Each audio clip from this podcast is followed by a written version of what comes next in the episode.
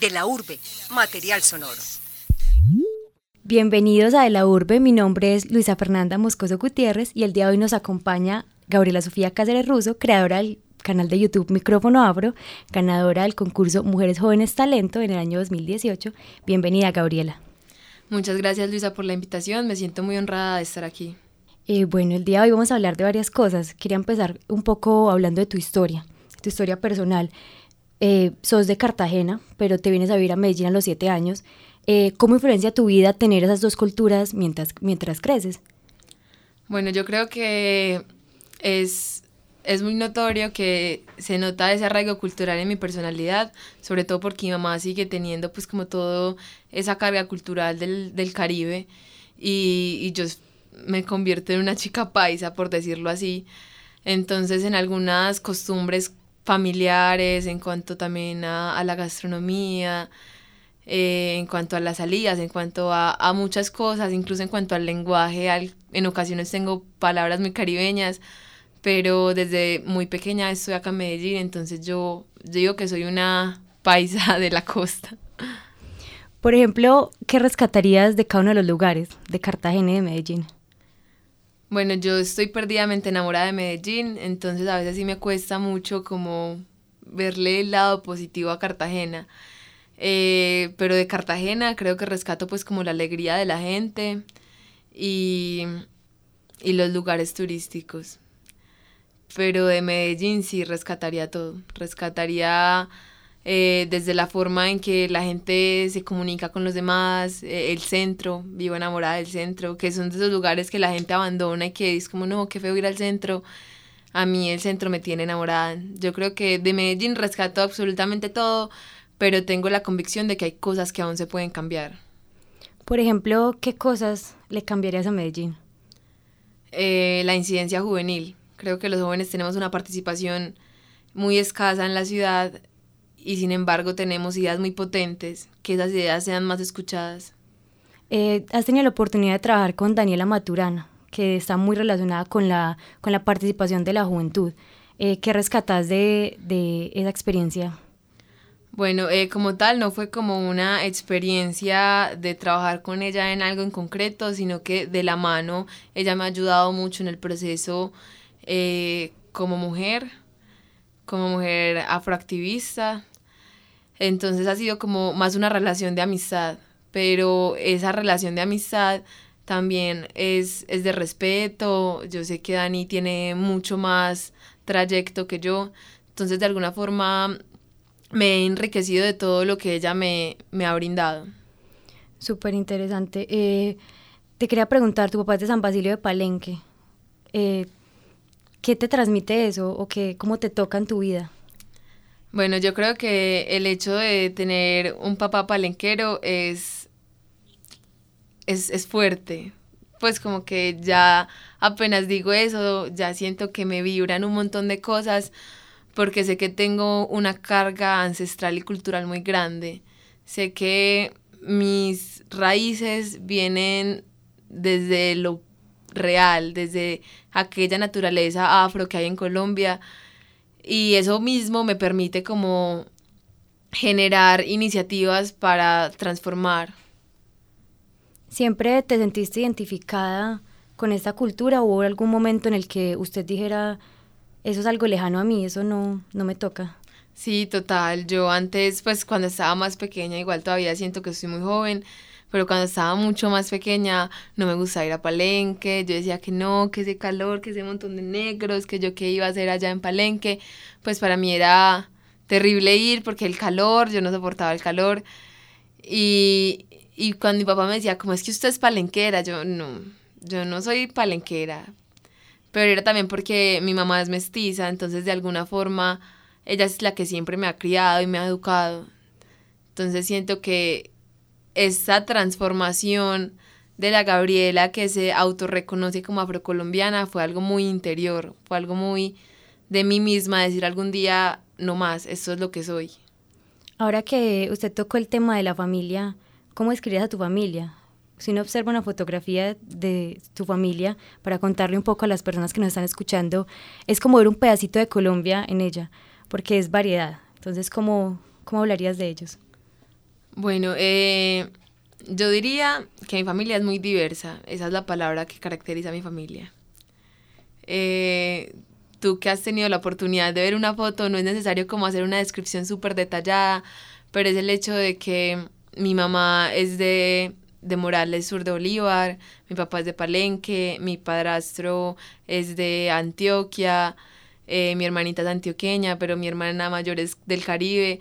Entonces es, es una mezcla cultural muy fuerte, eh, es una casa llena de, de algarabía y de gritos y de rancheras con salsa. Es, es complicado. Por ejemplo, ahora que hablas de tu hermana, ¿cómo sentís vos que influencias la vida de tu hermana de alguna manera? ¿De la mayor o de la menor? De la menor. Bueno, eh, es complicado porque yo quiero ser de, pues yo quiero hacer de Sara la niña que me hubiese gustado que hicieran de mí. Entonces yo vivo empedernida loca porque a Sara la metamos a clase de teatro. Yo vivo loca por llevar a Sara a un altavoz cuando es una niña. Yo vivo loca por llevar a Sara a bibliotecas públicas, pero es porque yo de alguna forma tuve que descubrir esos espacios que la ciudad nos brinda sola. Es porque yo tuve que decir, mira, es que Medellín me está educando y que la calle también me educa. Entonces soy como, como Sara, vamos a ver teatro, Sara, vamos a una biblioteca a leer un libro. Y, y también es pelear contra mi mamá, que la cuida un montón, no Gaby, que te vas a ir con Sara sola.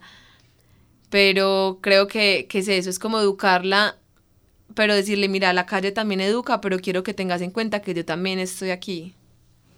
Eh, usted sufrió una transformación. Desde los 7 años se lleva alisando el cabello y a los 15 dice, no, me voy a rapar, quiero cuidar mi cabello natural, quiero mostrar una parte de mi esencia.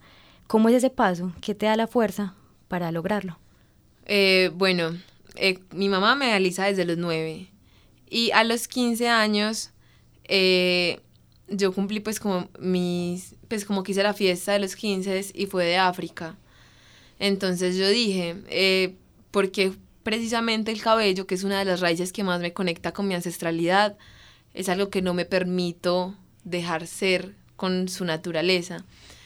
Entonces había intentado hacerlo antes, pero era como que me dejaba crecer el cabello y el resto era liso. Entonces era muy complicado para mí manejar dos texturas. Entonces dije, no, no más, no más. Eh, le escribí a un amigo que me acompañara a una barbería y terminé calva. Mi mamá no estaba ese fin de semana en la casa, entonces cuando llegó fue, Gabriela, ¿qué te hiciste? Y yo le dije, no, estoy cansada de echarle químicos a mi cabello, estoy cansada de quemarme todos los, cada ocho días con una plancha y además tengo que, que habitar mi cuerpo y aceptar que de alguna forma este es mi cuerpo y que no tiene que entrar en ningún canon de belleza. ¿Y qué te dijo la gente cuando llegaste así rapada con un cambio grande? Que me había dado cáncer. Fue lo primero que dijeron, que me había dado cáncer o que si me había dado alopecia. Pues nadie se imaginó que fue una decisión. Por ejemplo, el proceso con el colegio en el que estudiabas, eh, ¿ese cambio lo aceptaron, no lo aceptaron o cómo lo tomaron? No, realmente no, no lo aceptaron. Pues al inicio fue un, un me alegro, tomaste una buena decisión, eres una mujer valiente, pero ellos creyeron que me iba a quedar calva toda la vida. Entonces el cabello empezó a crecer, a crecer, a crecer y yo era la única chica que tenía el cabello afro. O sea, habían otras chicas que tenían que eran afro, pero no tenían el cabello. Se hacían trenzas, se alisaban. Entonces, ellas no sabían cómo controlar eso, pues las directivas no sabían cómo controlar eso y me mandaban a peinar, me decían que me lo recogiera, que no hacía parte de lo que se llamaba en la estética en el colegio, que no entraba dentro del manual. Entonces, yo les decía que de alguna forma estaban privando mis raíces y también mi ADN. Yo le dije, pues yo no puedo pelear contra esto, así como una chica llega y se desenreda el cabello y se lo peina. eh, yo también me lo desenredo, me lo baño, me lo peino y me demoro incluso mucho más, pero la diferencia es que a mí se me seca para los lados y a ella hacia abajo. Entonces es como, pues, ¿por qué tengo que, que pelear por el simple hecho de ser diferente? Era una cuestión de volumen hacia Sí. los lados. Eh, por ejemplo, llega en ese momento de pronto un poquito crucial el ganar el premio de Mujeres Jóvenes Talento. ¿cómo, cómo, o sea, ¿cómo reacciona el colegio luego de haber tenido esas implicaciones de pronto con vos en momentos anteriores? Bueno, eh, Micrófono Afro nace a partir de esa problemática. Yo dije, si yo estoy pasando por esto, quizás otras jóvenes también.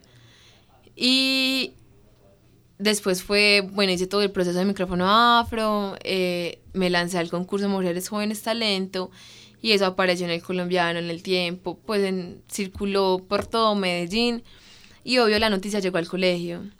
Como mi hermanita Sara todavía estudia en el colegio, era como Gaby, una profesora te manda, que felicitaciones, Gaby, que yo no sé qué. Entonces yo era como, pues que, que hipocresía, porque de alguna forma ellos se llevaban el título de se graduó de la normal. Pero eso implicó mucho sufrimiento para mí porque yo llegaba llorando literal a mi casa, yo le decía a mi mamá, abramos un proceso judicial porque están privando mi libertad de expresión y además que es mi naturaleza, o sea, yo no puedo pelear contra esto. Y, y muchos profesores pues me felicitaban, otros eran como, ay, ahí te vimos, pero eran esos los que me habían de alguna forma marginado, entonces ellos no me iban a felicitar porque sabían que, que fuera, pues que sería extraño. Entonces, eh, micrófono, micrófono afro nace como una aceptación de lo que uno es, y no solo para mujeres afro, o solo para mujeres afro, o ahí cómo lo manejas. Eh, bueno, el lema como tal del micrófono afro es que la aceptación es la base de la felicidad. pues podés eh, habitar todo ese lema en cualquier ámbito aceptarte a vos misma es como la base de todo para micrófono afro. Pero eh, sí empecé pues como con el reconocimiento y la reivindicación de las raíces afro, porque de alguna forma aquellas chicas habían estado tratando de encajar en, una sociedad y es, es una pérdida de plata total tener que comprar extensiones solamente para que la gente te diga, a ver, no sos tan negra o ve, encajas un poquito. Entonces era decir, no, es que yo sí quiero encajar en tu sociedad para ser respetada, pero no tengo que tener el cabello liso, negro y largo. Pues hay otras formas de llevar el cabello que también me hacen hermosas. Entonces por eso empecé como más la transformación desde, desde las mujeres afro. Entonces, ¿vos consideras que aún, a partir de, de tus experiencias, se vive racismo, por ejemplo, en este caso puntual, en la ciudad? Sí, claro. Eh, yo creo que indudablemente el racismo existe, que es una lucha de otros 365 años al parecer, porque, porque digamos que ya no hay un racismo tan, tan extremista o tan radical, tipo separemos los baños, tipo matemos a la gente, pero sí hay un microracismo, por decirlo así, y es en algunos términos, en algunas palabras, en la forma que nos expresamos hacia los demás, en, los prejuicios que tenemos, en la estigmatización que tenemos a la población. Entonces yo creo que, que es un tema que va a durar otros añitos en lucha. Frases como trabajar como negro para vivir como blanco o incluso, no, yo no soy racista, yo tengo amigos negros. Entonces yo creo que aún se hace evidente. Eh, el canal, ¿qué aceptación ha tenido del público? Bueno, eh, inicialmente el canal tuvo una muy buena acogida. Mm, después empecé pues más a moverme por Facebook e Instagram y en Instagram tuve mayor acogida. Entonces ya las chicas eh, que estaban en este mismo movimiento me invitaban como a charlas y después del concurso a colegios. Entonces ya Micrófono Afro se fue expandiendo y ya no era solamente hablemos por una cámara, sino lleguemos al territorio. He abandonado mucho el canal porque he estado muy enfocada en eso de lleguemos al territorio. Y, y apenas llevo un año, más o menos, desde el primer video y siento que sí he crecido bastante. ¿Qué experiencia recuerda usted como con cariño? ¿Alguna charla, algún evento que se dijera, wow, es, micrófono afro está impactando o alguna experiencia que alguien se le acercara y le dijera algo? Yo creo que todas las charlas han sido con cariño. Pues de alguna forma a todas las chicas le queda un aprendizaje o se me acercan y me dicen, eh, por ti o porque me inspiraste mejor, voy a, dejar mi cabello natural. Algunas me escriben, Gaby, mira, ayer también me rapé, si vos puedes, yo también. Entonces, mm, quizás no hay momentos tan puntuales, pero siempre hay chicas que generan ese estoy haciendo algo bien. Bueno, les recuerdo que hoy estamos con Gabriela Cáceres, ganadora del Premio Mujeres Jóvenes Talento. Tocando un poquito ese tema, ¿cómo cambió el canal o el proyecto que fue con Micrófono Afro que ganaste el haber ganado ese premio el año pasado? Bueno, a raíz del premio, eh, como te venía contando, hice algunos eventos en el territorio, entonces ya Micrófono Afro salió pues como de esa cámara y de ese formato y también en cuanto al formato de los videos, hice una capacitación en Bogotá de medios audiovisuales y redes sociales, entonces de alguna forma todo se profesionalizó, por decirlo así. Y, y el reconocimiento es muy importante. Eh, pues ya como que el hecho de estar expuesta en la alpujarra y que la gente te diga, ay, yo te vi, no sé en dónde, pero te vi. Entonces ya eso es como, ah, mira, es que tengo un proyecto, entonces que ya después las personas empiecen a generar un, un contacto y una cercanía contigo, es importante. ¿Y cómo vincula usted como el, el empoderamiento femenino junto con el canal y en su vida? Bueno, en cuanto a las charlas, creo que he hablado más del empoderamiento femenino últimamente que de micrófono afro porque la mayoría de las charlas son en colegios públicos, ya sean mixtos o femeninos, pero es importante pues como brindarles a las chicas ese, conocimiento de aceptación. Entonces, sin dejar el lema y el discurso al lado de la aceptación es la base para la felicidad, eh, también se trata de conversar con aquellas chicas de qué les está pasando, de cómo ellas están pensando o qué están generando la sociedad en ellas, porque uno cree que no, pero realmente la sociedad sí genera un impacto muy fuerte en nosotras y más en chicas de colegio que siempre están como tratando de encajar en, en una sociedad actual que es muy mutante. Entonces es más como eso, como decirle empodérate de vos misma y, y no trates de encajar en algo en donde no te sentís cómoda. Es que muchas veces los complejos no se van a ir, pero entonces, ¿cómo tratarlos? O afrontarlos? Bueno, yo creo que esa es una pregunta que me han hecho mucho y es muy complicada porque es que incluso yo tengo complejos. Entonces, yo digo que sí, los complejos no se van a ir, eso es una realidad. Y hay que exteriorizarlo e interiorizarlo un montón para llegar al punto de la sanidad, para decir, no tengo un complejo, amo mi cuerpo, amo mi vida, amo mi pelo. No, porque es que es el, el hecho de que vos una noche antes penses que te vas a poner para verte bien, es el hecho de me voy a peinar para verme bien, es el hecho de me voy a maquillar para verme bien. O sea, vos haces un montón de cosas siempre para estar y verte bien. Y a veces ni siquiera estás consciente de que voy a verme bien para mí, sino porque la gente me va a ver bien.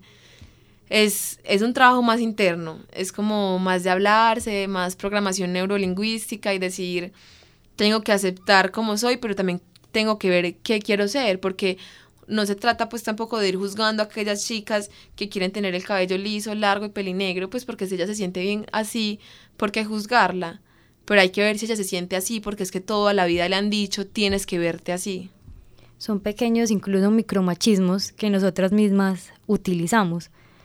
Eh, en el ámbito de la discriminación, ¿cuáles han sido las experiencias más fuertes y cómo te han influenciado? Bueno, eh, yo creo que inicialmente en cuanto al cabello, el hecho de que una vez me pasó algo muy fuerte. es que yo iba por Cartagena caminando, tranquila yo. Y una señora me, una señora afro, pues tenía el cabello alisado y corto, pero afro la señora. Me miró y me dijo, "¿Y por qué se dejan ese pelo así?" Y yo me sentí atacada y yo como, "¿Así como?" Y ella me dijo así, porque se dejan ese pelo así, tan, tan suelto, tan abundante, no les da calor, eso como se ve feo. Y yo le dije, señora, no es mi culpa que yo esté aceptando lo que yo soy. Véase su color de piel y dígame si su pelo no es así. Entonces ella me dijo como, sí, pero yo no me lo dejo así. Y yo le, son decisiones. Entonces yo dije, no, me va a pegar con el paraguas, entonces ya sé pero, pero son, me han pasado muchas cosas alrededor de esto. Por ejemplo, una vez estaba en un concierto eh, acá en Medellín, creo que fue en la Feria de las Flores, y un, extranjero llegó y me metió la mano súper invasivo al pelo y me lo jaló. Y yo quedé como, ¿qué pasó? Y creo que el, señor era mexicano bueno, tenía habla hispana, y me dijo, es que creí que era una peluca. Y yo quedé como, pues, pero el hecho de que sea una peluca no significa que tendrás, pues que tengas que El derecho jalarme el para- cabello. Entonces yo quedé como, pues es como si yo le tocara las tetas a tu novia para ver si son falsas.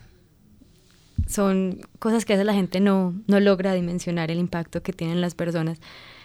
Te consideras activista, pero no radical. ¿Cómo definirías eso? Eh, considero que mi, mi activismo va desde el hecho que eh, muestro una resistencia en cuanto a la igualdad a la población, a la comunidad, no solamente afro, digamos que también si algún día me llego a informar podría eh, también defender a los indígenas, pero como no sé cuál es su lucha y como no sé por qué han pasado, ahí no me meto. Y es lo que muchos activistas tratan de informar. Es decir, la lucha de las comunidades ha sido diferente. Entonces, vos como mestizo no vas a entender lo que yo he pasado como persona afro, porque está de por medio de eso que, entre comillas, llamamos el privilegio blanco. Pero el punto de decir soy activista, pero no radical, es porque hay activistas que dicen no me gustan los mestizos, porque siento un dolor grande hacia su comunidad, porque me han lastimado, porque he sufrido de muchas cosas a causa de esos, o incluso mis ancestros. ¿Es alguna especie de, de culpa o de culparlos a lo mejor o verlos como responsables de alguna manera? La verdad es complicado porque siento que aquellas personas eh, han crecido con cierto dolor y no está, no es, no es que no esté mal, no puedo juzgarlo, pero siento que los activistas actuales eh, son personas muy conscientes de lo que pasa y tenemos muy claro de que no debemos alejarnos de una comunidad porque al fin y al cabo somos un mismo país. Pero es pelear desde mi lucha porque ha sido diferente a la tuya. Es lograr una unidad, de alguna manera que en un punto ya nos veamos completamente como iguales, es lo que entiendo. Sí, no, no como iguales, respetados como iguales, con los mismos derechos, pero claro, está iguales no vamos a ser. Claro. Eh, por ejemplo, ¿te ha tocado escuchar comentarios que sean como un mundo al revés? Que sea una persona negra que se refiera a los blancos, como en algún punto los blancos se han referido a las personas negras. Sí, sí, me ha tocado. Hay gente que... Hay una chica en particular una vez dijo como, es que yo no tengo amigos blancos y yo no quiero tener amigos blancos. Y yo le dije, "Ah, yo no puedo decir eso porque mi mamá es blanca y mi hermanita es hiper blanca. Yo le dije como, pues es que ellas no me han hecho nada. Y ella dijo como, no, pero es que yo, yo siento que ellos me miran diferente. Y incluso siento que es, es cierto, porque mi mamá me mira diferente y mi hermanita me mira diferente por el hecho de ser afro. Pero eso no significa que por eso me traten mal. Pero ellos saben que he vivido otras cosas que ellas no han vivido. porque son, son luchas y son procesos distintos. Pero, por ejemplo, ¿qué mensaje te gustaría enviarle a las mujeres que no se deciden, que dicen, yo quiero, pero me da miedo, pero que me pueden decir por el cabello, por las cosas, por ejemplo? Yo les diría que, que realmente aceptarse es algo hermoso. Que más allá de tener un pelo divino que va a llegar a imponer donde sea, eh, vas a encontrar en ti lo que siempre habías buscado y nunca te habías permitido encontrar. Eh, no se trata ahora de entrar a la esclavitud del rizo perfecto y de definirse el pelo todos los días para que sea perfecto, pero sí, sí vas a entender un montón de cosas y un montón de procesos que nunca habías entendido. Cuando yo me acepté como tal y como era mi cabello, empecé a aceptar mis curvas, empecé a aceptar mis labios, empecé a aceptar mi nariñata, mis ojos grandes. Entonces, después de, de esta transformación, eh, hubo un montón de cambios en mí, e incluso después de este cambio estuvo micrófono afro, que creo que me ha cambiado por completo la vida. Eh, es todo un paquete cultural, supongo. En cuanto al, al concurso, ¿te volverías a presentar al concurso? De pronto en otra categoría. Yo diría que sí me presentaría de nuevo en emprendimiento. Si saco alguna vez una marca que es como mi sueño. Pero tengo que trabajar mucho en eso, tengo que ver qué quiero hacer con eso. Y, pero en la categoría pues como de junior, claro, esta ya no puedo por la edad. Y en liderazgo me gustaría darle la oportunidad a otras chicas. También es un concurso que te abre un montón las puertas, pero también en ocasiones te presionan mucho. Responsabilidades. Exacto. Entonces es como voy a dejarme respirar un ratico, voy a ver qué quiero seguir transformando con micrófono afro, porque siento que ya me está gustando mucho más esto de llegar al territorio. Y, y quizás deje de- los videos, no sabemos. Es gracioso que en la era digital estemos volviendo un poco a lo humano. Entonces disfrutas más de lo humano, de lo cercano, que incluso del- de, la pantalla, por ejemplo. Sí, siento que hay una mayor cercanía y además es como, como que siento que transformo más y que también los chicos y las chicas a las que llego tienen la posibilidad de preguntarme al instante qué les está pasando y escuchar mi voz y de alguna forma decirle qué les está pasando y cómo puedo ayudarlas. En ocasiones uno ve los videos y uno es como, ay, a mí me pasa esto, pero no le voy a escribir, no le quiero contar, me da pena, no sé cómo acercarme. Entonces me gusta más como esa cercanía. Quizás una marca que logre eso. No sé Sí. qué ha ocurrido. Hay que ver, hay que ver. Proyectos a futuro. ¿Cómo se ve Gabriela en 10 años? En 10 años tengo 28, en 10 años me veo en el Consejo de Medellín. Solo consejo. Gobernación, presidencia a lo mejor. No, solo consejo. ¿Qué te gustaría hacer en el consejo? Me gusta del consejo que es una reunión de propuestas, que todos los concejales vienen con muchas ideas y coloquialmente se ponen sobre la mesa y que de esta forma se puede transformar un montón de cosas en la ciudad. Creo que le apostaría mucho a la comunidad afro, a los jóvenes. Creo que los jóvenes serían como, incluso porque no secretaria de juventud, creo que los jóvenes son como una herramienta que transforman mucho la ciudad a la que no le estamos apostando del todo. Nos dicen a veces que somos un poco apáticos, pero siento que es más saberle llegar a la juventud. ¿Cuál sería esa, ese proyecto, esa primera propuesta a la que le pondrías de pronto todo? Hmm, no sé, en cómo, en cómo educar a los jóvenes de manera que entiendan que su incidencia es importante. Porque posiblemente sí sean apáticos, pero es porque les han dicho eso.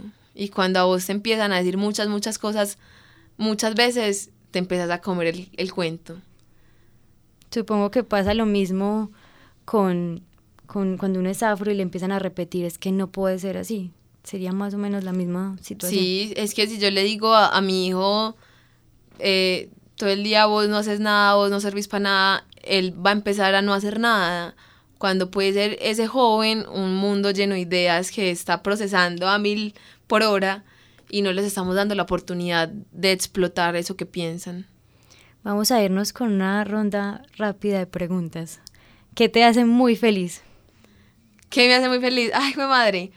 Mm, dar charlas. ¿Qué te pone triste? ¿Qué me pone triste? Mm. Ay, no sé. Eres una mujer muy alegre. No, sí me ponen triste muchas cosas, pero muchas cosas me ponen triste, entonces no sabría qué decir. Me pone triste cuando no logro algo que planeé, Un sueño, ser concejal o trabajar en el sector público. un libro, Mm, casi no soy de libros, soy más de poesía, Elvira Sastre. Una mujer a la que te, con la que te hubiera gustado hablar, viva o muerta. Mm, O a la que admires mucho en este momento, por ejemplo. Ay, una mujer que me hubiese gustado mucho hablar, viva o muerta. Mi bisabuela palenquera. Te hubiera contado historias Sí. bastante particulares. Muchas gracias, Gabriela, por acompañarnos el día de hoy. Quien les habla, Luisa Fernanda Moscoso, en la realización de esta entrevista y en la coordinación, David Berrío. Hasta un próximo encuentro.